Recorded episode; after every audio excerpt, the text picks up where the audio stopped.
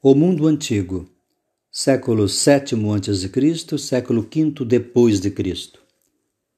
A filosofia originou-se de nossa necessidade de entender o mundo em que vivemos. Por volta do século VI a.C., no Ocidente, os primeiros filósofos gregos começaram a questionar os princípios básicos na época amplamente tidos como certos.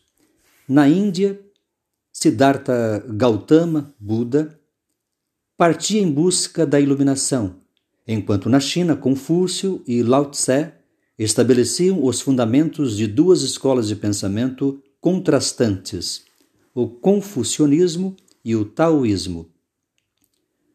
Os primeiros pensadores gregos tentaram entender o mundo por meio da lógica e da razão. Na época de Sócrates, Platão e Aristóteles, os filósofos gregos começaram a especular sobre como as pessoas devem conduzir a vida. Na Índia, Buda preocupava-se com os aspectos práticos da existência humana. Segundo afirmava, ao se observar seus preceitos, seria possível alcançar um estado de felicidade suprema.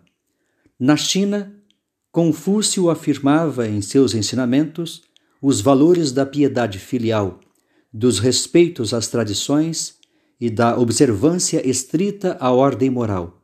Já Lao Tse tinha um pensamento mais individualista, acreditando que a meta suprema era trilhar o caminho do conhecimento.